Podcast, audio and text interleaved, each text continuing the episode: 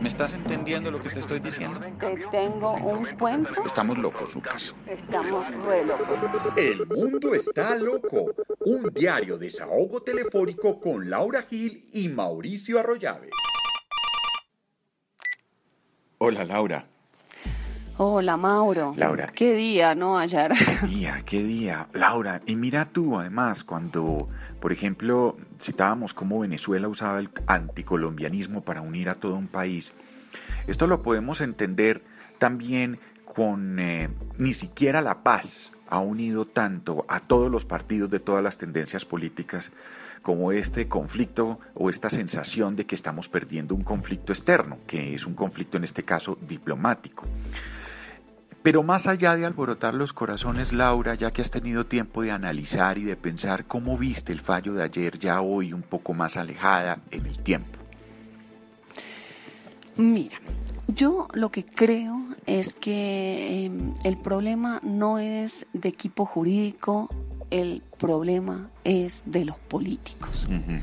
Aquí el equipo jurídico hizo lo que había que hacer. No había otras excepciones preliminares para presentar presentaron las que eran. Sí. Que la Corte no las haya querido escuchar no es culpa de los abogados colombianos, ni del equipo nacional, ni de los internacionales contratados. Y Mauricio, leyendo las decisiones de la Corte, uno ve una Corte sumamente dividida. Por lo menos en lo importante, ¿no? Por ejemplo, en la excepción sobre cosa juzgada, en el caso de, de, plataforma continental extendida, el voto es 8 contra 8. No dirime el presidente de la Corte. Uh -huh. ¿Y sabes cuál es el sabor amargo que a uno le queda? Cuéntame. No hay manera de probarlo, pero yo sí siento que nos están cobrando nuestra actitud pendenciera post-fallo 2012. Precisamente. Porque estuvimos a punto, Mauricio, uh -huh. a punto de ganar esa. Precisamente el periódico El Espectador trae un análisis de Walter Arevalo exactamente en ese sentido, diciendo que el problema es que nos están cobrando un manejo político, no unos errores jurídicos, digamos.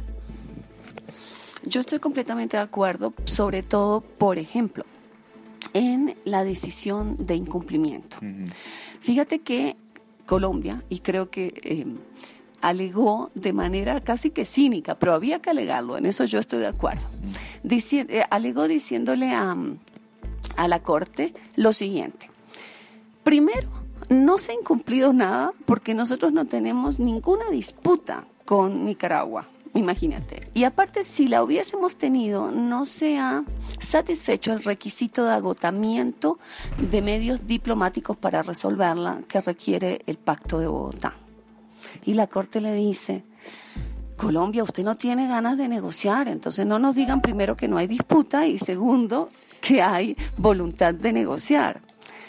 Y fíjate, Mauricio, que ahí es un problema de los políticos. Los abogados hacen lo que pueden, pero no pueden reemplazar a los políticos. Si la Cancillería colombiana, Mauricio, se hubiese reunido una vez con su homóloga nicaragüense, una vez hubiese mandado una nota, hubiese habido algún intercambio de cartas sobre el fallo del 2012, no había manera que la Corte le pudiera decir a Colombia usted no quiere negociar. Y de alguna manera, Así no negociara, ¿me sí. entiendes, Mauricio? Así se hubiese sentado solo para comprar tiempo. Pero, pero, Laura, pero no lo y de hicieron. alguna manera ese es el mismo mensaje que está enviando Colombia al decir que no va a comparecer más ante la Corte. Se está dando Mira. la razón, digo yo, pregunto. Claro, o sea, esto de no comparecer ante la Corte es equivocado. Y es equivocado no por una visión idealista, romántica del derecho internacional, Mauricio, sino por una visión pragmática. Si no nos defendemos nosotros, ¿quién nos va a defender? Y además, Mauricio, lo que, lo que me tiene absolutamente triste a mí es que hay maneras y maneras de decir que no vamos a comparecer. ¿Por qué seguir toreando a la Corte como lo hizo ayer el presidente? ¿Para qué? Sí. Pues como tú empezaste, para sacar réditos internos. Sí, porque ni siquiera La Paz ha logrado una unión alrededor de él como lo está logrando este caso. Es más, yo creo que es justamente por la paz que estamos haciendo semejante ridículo internacional. puede ser una buena, una, una buena interpretación. Mira, el presidente o expresidente Álvaro Uribe está diciendo que hace bien Colombia en retirarse y no comparecer ante la Corte, porque la tradición jurídica de Colombia ha sido una tradición de la diplomacia internacional y dice que en este caso la propia Corte fue la que defraudó esa tradición. ¿Tú qué piensas? Mira, yo creo que los dos, eh, las dos decisiones de la Corte son decisiones, primero, eh, que muestran, sobre todo en el caso de Plataforma Continental, una Corte dividida, y dos, unas visiones, digamos, em, eh, nuevas sobre cómo está viendo em, algunos aspectos del derecho. Es decir, la Corte sí está modificando jurisprudencia anterior. Y es verdad que Colombia se puede sentir defraudada porque la Corte em, está variando. Em, variando aspectos fundamentales de su jurisprudencia. Por ejemplo, Mauricio, el requisito de tener el trámite adelantado ante la Comisión de Límite de Plataforma Continental de la Convención del Mar era una cosa que la Corte siempre había dicho que se necesitaba y ahora dice no se necesita. Pero eso es el riesgo con todas, con todas las Cortes. Siempre hay un nivel de incertidumbre. Siempre las Cortes están en todo su derecho de poder cambiar su jurisprudencia. Sí. No es porque una vez dicen una cosa que se tienen que reafirmar dos décadas después. Es que justamente el derecho es algo vivo y se somete a la interpretación ante las conjunturas eh, digamos, del día. Bueno, ayer Santos tuvo dos eh, alocuciones, una inmediatamente después de conocerse el fallo y en esa alocución salió con el ministro de la Defensa al lado y la canciller al otro. Luego otra locución con todos los sectores políticos excepto el uribismo, eh, diciendo pues lo que se dirigió a las 7 de la noche, explicando pues eh, de una manera muy vehemente una serie de razones que ahorita quiero que analicemos rápidamente. Pero ¿qué piensas tú de tener al lado al ministro de Defensa en esa primera reacción de Colombia ante la decisión de la Corte? Creo que es un disparate, Mauricio. Creo que nos comportamos como los matoncitos del Caribe. Caramba. Y te voy a decir por qué. Es que hay un, digamos, una, una victoria escondida en la decisión del incumplimiento. Y es que Nicaragua le había pedido que, a la Corte que considerara el la amenaza del uso de la fuerza y el uso de la fuerza de Colombia en su demanda. Eh, porque decía que eh, Colombia estaba usando uso excesivo con sus pescadores. La Corte rechazó esa pretensión de Nicaragua. Y ahora venimos a sacar Le dijo que no, que no, que Colombia no estaba violando sus obligaciones bajo el artículo 2.4 de la Carta, que es el que prohíbe el uso de la fuerza. Y es más, le dice, los miembros del Ejecutivo de Nicaragua han confirmado que la situación está estable, está calmada, que no hay uso de la fuerza. Entonces, si nos dan es, o sea, si le niegan a Nicaragua esa pretensión y nos dan la razón a nosotros en eso, es decir, imagínate nosotros allá siendo, siendo juzgados, no solo por el incumplimiento, sino por incumplimiento con uso de la fuerza, ¿Qué necesidad había de mandar todos los mensajes equivocados con el ministro de Defensa al lado, Mauricio? Eso es cierto, es una buena pregunta. Y la segunda mm, que te estaba yo diciendo después, hacia las 7 de la noche, el presidente hizo una locución y mm, presidencial estuvo alrededor de, estuvo rodeado incluso la aparición del vicepresidente de Vargas Lleras, eh, personas como por ejemplo, bueno, el Partido Liberal en pleno, Cambio Radical, la U, eh, personas como Clara eh, López o Antonio Navarro Wolf, digamos, del polo democrático, de la izquierda. Pero el presidente Santos dijo que la Corte, por ejemplo, no había respetado su propia sentencia del año 2012, porque había dicho que no revisaría los límites entre Colombia y Nicaragua, que eso era una cosa juzgada, y que en este caso lo hizo. Entonces, eh, o sea, desconoció su estatuto que, un estatuto dice que no se puede abrir un caso cerrado. Esa, por ejemplo, es un argumento de, Santos. ¿Qué dices tú? Pues mira, primero quiero hablarte de, em, de que todas las fuerzas políticas estén unidas en esto. Em, creo que todos unidos en la no comparecencia ante la Haya, todos irresponsables, Mauricio. Mm, mm. Este es un camino que consigue aplausos hoy y que lo único que consigue, conseguirá en el futuro son más condenas para Colombia. Colombia se tiene que defender en La Haya y eh, una, una opción podría ser, ya que se, se eligió este mal camino, cómo hacer de de lo malo algo menos malo, sería que Colombia sí presentara un memorial o que por lo menos presentara una especie de white paper, un documento donde defendiera eh, sus intereses y le explicara a la Corte por qué no va.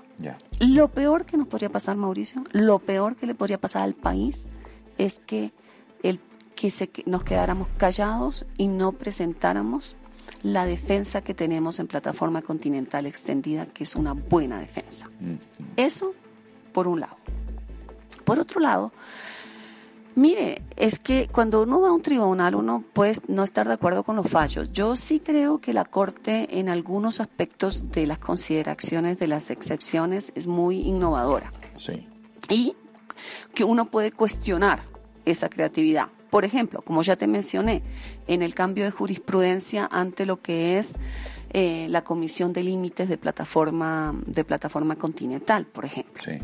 Pero hay cosas que está diciendo el presidente que no son así, que simplemente no son así. La Corte no le está aplicando a Colombia la Convención del Mar. La Corte es clara en la decisión diciéndole a Nicaragua, se la aplicamos a usted porque usted es un Estado miembro. No la están aplicando a Colombia, eso es una cuestión para el fondo.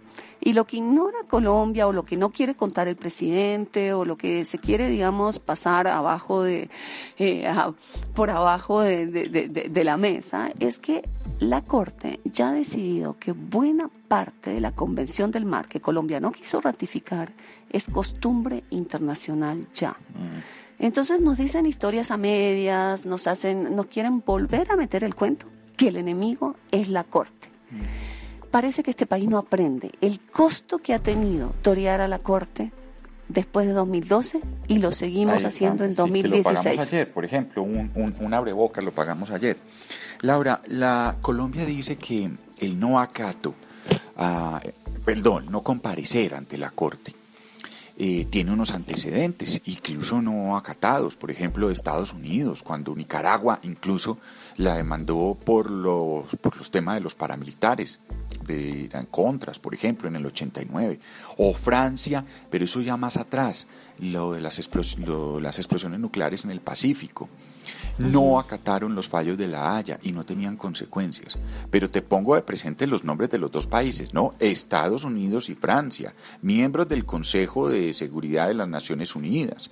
Em, Colombia se siente como muy grandecito, ¿no? Por, e, a eso es que, es que primero, eh, según la Carta de Naciones Unidas, cuando un país no respeta un fallo, eso va al Consejo de Seguridad, que era parte, digamos, del debate que tenían, digamos, eh, Colombia y Nicaragua, si esto era, el tema del cumplimiento era algo que podía dirimir la Corte Internacional de Justicia. Ahora, esto de crearnos Estados Unidos o Francia es delirios de grandeza, Mauricio, podemos llamarlo así. Sí, puede ser. Eh, Porque, como tú lo has dicho, ellos son miembros del Consejo de Seguridad. Ellos podían trancar muchas cosas en el Consejo de Seguridad. Exactamente. Y nosotros creemos que, que em, Estados Unidos y Reino Unido siempre nos van a estar ayudando. Y las dinámicas del Consejo de Seguridad son dinámicas sumamente complejas. Así como hoy pueden trabar una cuestión que se refiere a Colombia mañana la pueden sacrificar a cambio del voto que puedan necesitar de otro país. Sí, Colombia es una pelota de negociación, pues ahí, ¿no? Eh, pues desde que decidimos que, que, lo, nosotros teníamos que ir al, Consejo de Seguridad, yo sé, por otra cosa, pero hemos roto una línea roja, ya estamos en Consejo de Seguridad, estamos provocando que se hable a, que se hable de nosotros. Eh, va a ser difícil contener la discusión. Venezuela está ahí, a Venezuela le pueden trabar el voto, pero lo que no pueden hacer es prohibirle hablar. Digamos, se va a crear un escenario donde va a tener costos políticos y diplomáticos.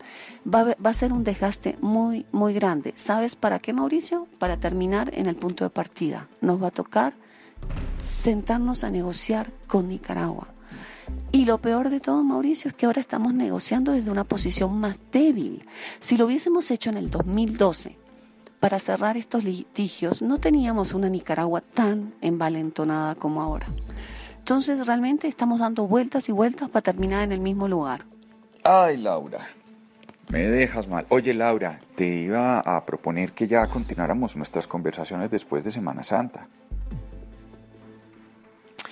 Pues te propongo que hagamos un análisis detallado de cada una de las decisiones y lo saquemos cinco minutos cada uno este fin de semana y nos volvemos a, hablar después de Semana Santa. Bueno, Laura, entonces sí, que la pases bien. Un abrazote y que disfrutes las vacaciones. La nuclear.